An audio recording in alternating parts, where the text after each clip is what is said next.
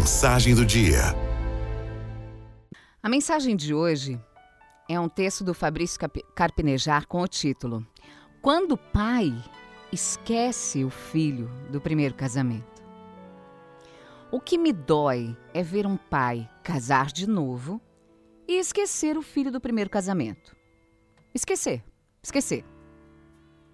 Nenhum cartão ou presente de Natal é que ele ganhou um herdeiro do segundo casamento, está envolvido na escolha do enxoval, no anúncio do jornal, em fumar um charuto com o sogro e com aquela vaidade suprema de ostentar para sua esposa que ele é experiente, sabe segurar a criança.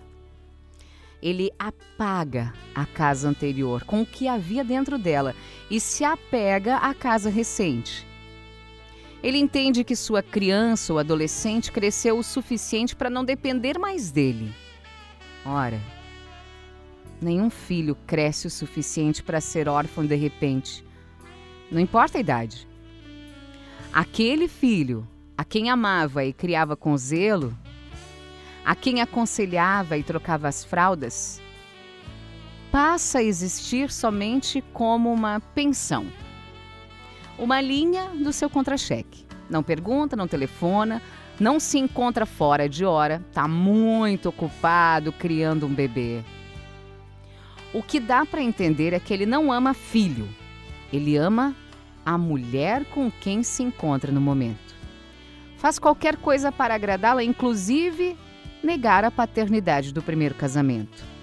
É do tipo tudo ou nada. Não é bem um pai, mas é um latifundiário emocional, desconfiado, na permanente ameaça de invasão de suas terras. Mãe é diferente. Sempre se elogia quando menciona um filho. Mareja os olhos ao mexer na gaveta das camisas, colete com bilhetes e desenhos.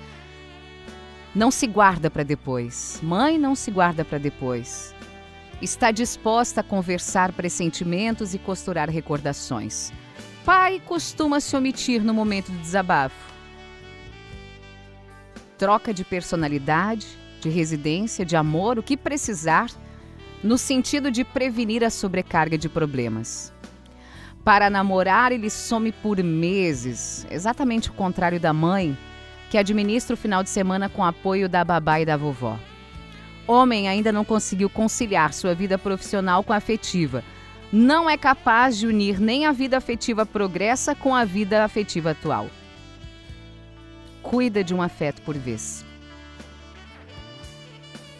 Pai não forma sindicato, não cria associação, continua defendendo que ninguém tem o direito de se meter na vida dele. E converte em inimigos os amigos que insinuam sua indisposição filial.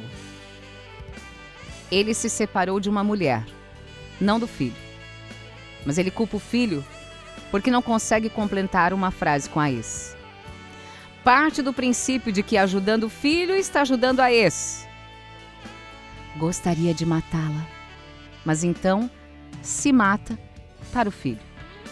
Ou entende que o filho é que deve procurá-lo.